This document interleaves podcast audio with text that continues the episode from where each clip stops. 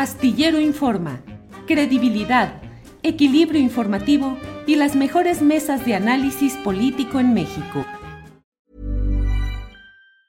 Burrow is a furniture company known for timeless design and thoughtful construction and free shipping, and that extends to their outdoor collection. Their outdoor furniture is built to withstand the elements, featuring rust-proof stainless steel hardware, weather-ready teak, and quick-dry foam cushions. For Memorial Day, get 15% off your Burrow purchase at burrow.com slash ACAST and up to 25% off outdoor. That's up to 25% off outdoor furniture at burrow.com slash ACAST. Selling a little or a lot? Shopify helps you do your thing however you cha-ching. Shopify is the global commerce platform that helps you sell at every stage of your business. From the launch your online shop stage to the first real life store stage, all the way to the did we just hit a million orders stage. Shopify is there to help you grow. Shopify helps you turn browsers into buyers with the internet's best converting checkout. 36% better on average compared to other leading commerce platforms because businesses that grow grow with Shopify. Get a $1 per month trial period at shopify.com/work. shopify.com/work.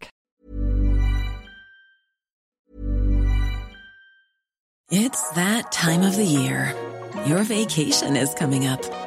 You can already hear the beach waves, feel the warm breeze, relax and think about work. You really, really want it all to work out while you're away. Monday.com gives you and the team that peace of mind. When all work is on one platform and everyone's in sync, things just flow wherever you are. Tap the banner to go to Monday.com. Burrow's furniture is built for the way you live. From ensuring easy assembly and disassembly to honoring highly requested new colors for their award-winning seating, they always have their customers in mind. Their modular seating is made out of durable materials to last and grow with you. And with Burrow, you always get fast, free shipping. Get up to 60% off during Burrow's Memorial Day sale at burrow.com slash ACAST. That's burrow.com slash ACAST. burrow.com slash ACAST. Con el análisis respecto a lo que implica, lo que significa eh, tanto eh, la narrativa oficial que se dio a conocer originalmente como la marcha de ayer en la Ciudad de México y en varias ciudades del país y también lo referente a lo que ha ido diciendo hoy el subsecretario Encinas. Así es que está con nosotros Raúl Romero. Él es profesor en la Facultad de Ciencias Políticas y Sociales, integrante del colectivo Llegó la hora de los pueblos. Raúl, buenas tardes. ¿Qué tal, Julio? Buenas tardes, ¿cómo estás? Un gusto saludarte a ti y a tu auditorio. El gusto es mío, Raúl, muchas gracias. Raúl, eh, recurrimos a tu voz y a tu opinión que luego leemos en eh, redes sociales, aparte de otras publicaciones, pero ¿cuál es el análisis que tienes respecto a lo que estamos, lo cuál es la hora que estamos viviendo en este momento en relación con el tema Yotzinapa, la narrativa que dio a conocer el gobierno federal, la marcha de ayer y las, eh, el informe que ha rendido hoy, hace unos minutos terminó esa reunión con el subsecretario Encinas. ¿Qué es, cómo definir la hora política y social en la que estamos hoy, Raúl? Muchas gracias, Julio. Mira, yo eh, justo estos días publiqué el día de ayer un artículo que tiene que ver con lo que significa Ayotzinapa para México en su historia reciente. El hecho, eh, el crimen de Estado de Ayotzinapa y la movilización social que se generó como respuesta a ese crimen marcan un antes y un después eh, para la sociedad mexicana, marcan un momento de hartazgo que es un quiebre que permite articular distintas exigencias. Recordemos, 2014 estábamos en un clima de movilización social, veníamos de, eh, la, del movimiento por la paz con justicia y dignidad en 2011, veníamos de movimiento juvenil Yo Soy 132 en, 2000, en 2012 y en 2014 ese malestar de las víctimas frente a la guerra y las violencias en México que se combinó con ese malestar de las juventudes por un país más democrático, cuestionando a los medios de comunicación y al régimen en su conjunto, encontró una exigencia eh, lamentable que fue el crimen de la, de la desaparición forzada de los 43 estudiantes de Chinapa y el asesinato de otros tres. Lo que sucedió en ese entonces, eh, todos lo conocemos, movilizaciones multitudinarias que pusieron prácticamente en jaque al gobierno de Peña Nieto. Durante seis meses hubo movilizaciones prácticamente cada, cada 15 días, eh, que se tradujeron, según eh, mi hipótesis, en la posibilidad de darle una oportunidad al gobierno o al partido de izquierda hacia 2018. Eh, en 2018, el presidente López Obrador, bueno, todavía como candidato hacia 2017-2018, toma la causa de Yotzinapa como una de sus principales y una de las promesas de verdad y justicia y también como una de las posibilidades para comenzar a revisar el programa o el plan de seguridad. ¿Qué sucede hoy, eh, cuatro años después prácticamente?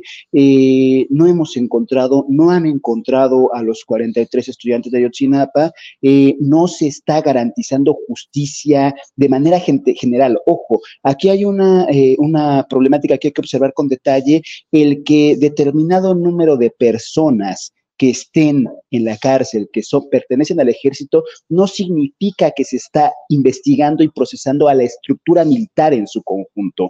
No podemos hacer, aislar casos y decir que solo determinados nombres, determinadas personas sean responsables, sino revisar el conjunto de la estructura militar, cuando hoy sabemos que se hacían trabajos de contrainsurgencia, cuando hoy sabemos que se hacía espionaje, cuando hoy sabíamos, hoy sabemos que había espías directamente de los del ejército en el el caso Yotzinapa, entre los estudiantes, no se puede pensar que solamente deteniendo a 12, a 15 con distintos mandos militares, será ya una cosa que nos garantice eh, verdad, justicia. Peor aún, si combinamos lo que sucede en el caso Yotzinapa con lo que sucede con la Comisión de la Verdad y la Memoria para los Crímenes del Pasado, lo que nos estamos enfrentando es un ejército como estructura, un ejército intocable, un ejército como una, especie de suprapoder por encima incluso de los poderes civiles, por encima incluso del propio poder presidencial, no solo que no está respondiendo a las exigencias que se le hacen de memoria de verdad y de justicia, sino que además está dictando agenda y confrontando a la propia sociedad civil y a la propia movimiento social y sobre todo a las víctimas que están exigiendo la presentación con vida de sus hijos.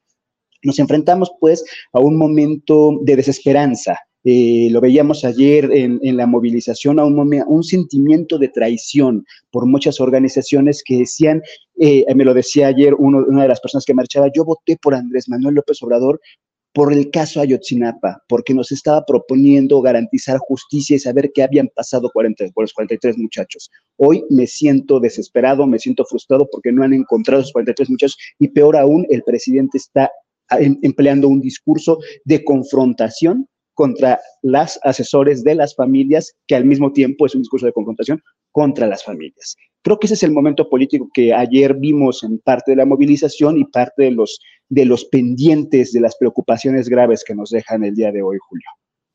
¿Cuál podría ser la explicación de fondo de una postura así del presidente de la República, el presidente con la mayor legitimidad electoral, un presidente con una cuantía de votos a su favor impresionante y con una fuerza política que se mantiene en la popularidad en encuestas de opinión, pero llegado al punto del el poder militar es donde parecerían cambiar las cosas. ¿Qué explicaría? ¿Cuál sería la explicación de fondo de esa conducta del presidente de la República, Raúl?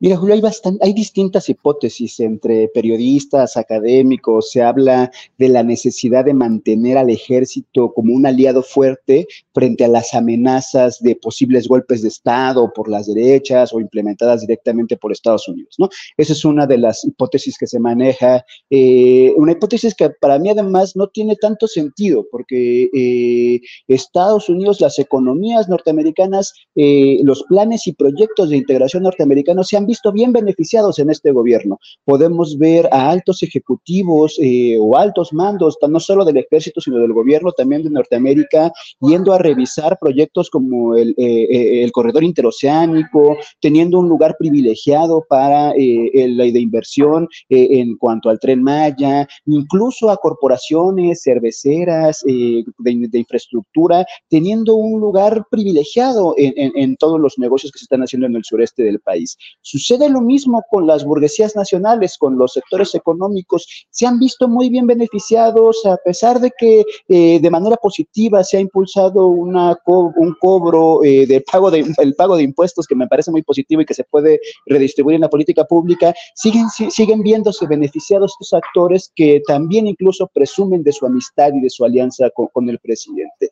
Eh, y el ejército, el ejército que, que, que, que hemos visto también en estos últimos años un favorecimiento no solo político, sino también e-, económico y territorial. ¿No? Esta idea de entregarles la administración de proyectos como el del Tren Maya, del aeropuerto de, Santa Lucía, del corredor interoceánico, de la construcción de bancos, de la siembra de, para árboles, para, para, sembrando vida, ¿no? La administración, el cuidado de las vacunas, el cuidado incluso también de eh, todas las eh, petroleras y las gasolineras por el tema del huachicol, los vemos ahí como una fuerza, como, como, una, como un aparato reforzado, como un aparato que tiene cada vez mayor peso político, económico, territorial. Y una de las hipótesis que podría sostenerse ahí es el de reforzar el ejército frente al crimen organizado. Sin embargo, justo lo que estamos viendo es que no garantizar memoria, verdad y justicia, que no garantizar eh, esta, esta eh, transparencia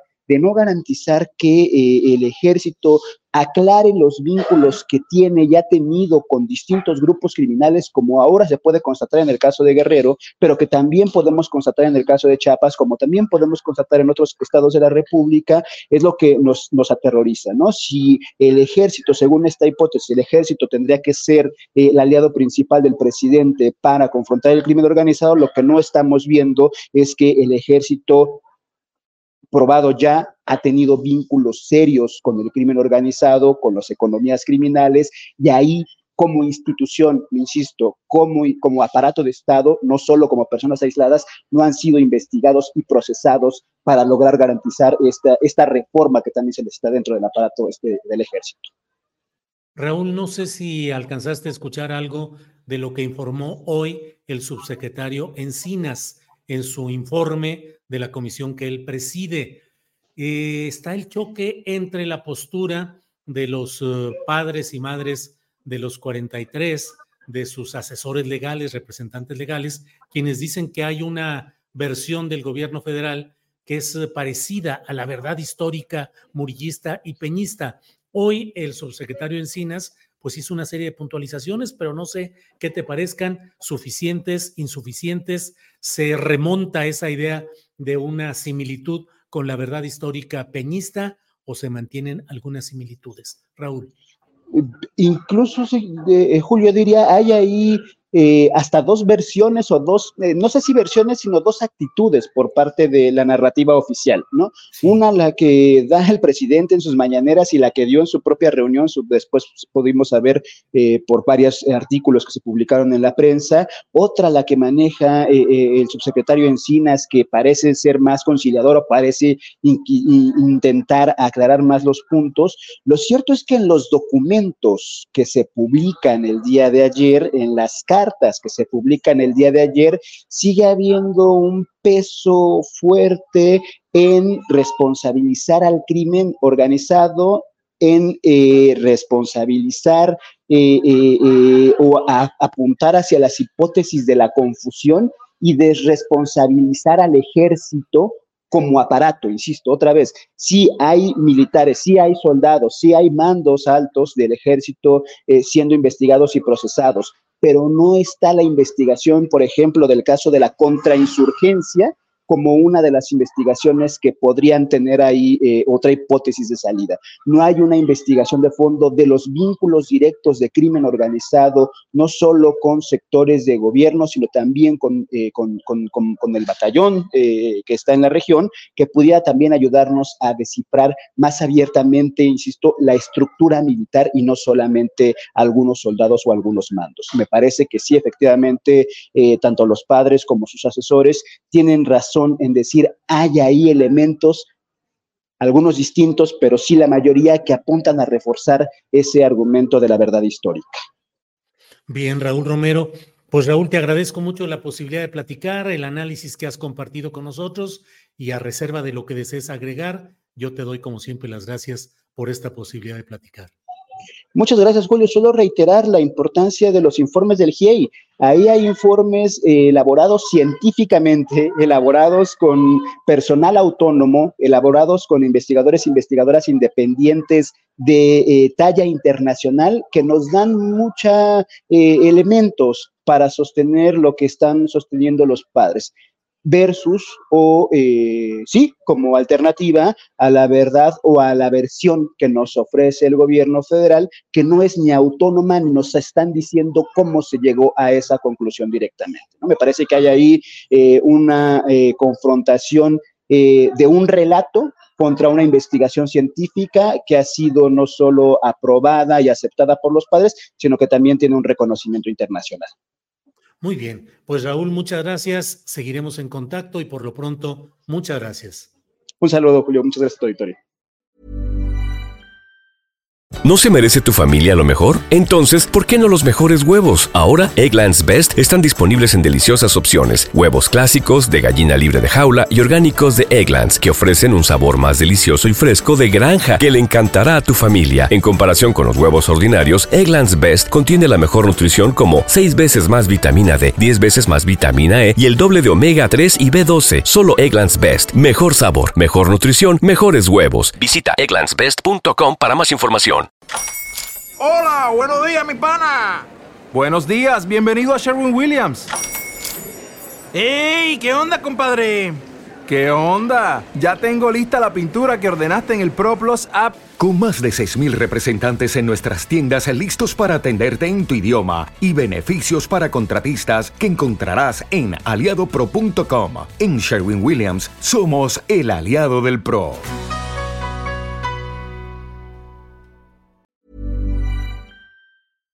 Para que te enteres del próximo noticiero, suscríbete y dale follow en Apple, Spotify, Amazon Music, Google o donde sea que escuches podcast. Te invitamos a visitar nuestra página julioastillero.com.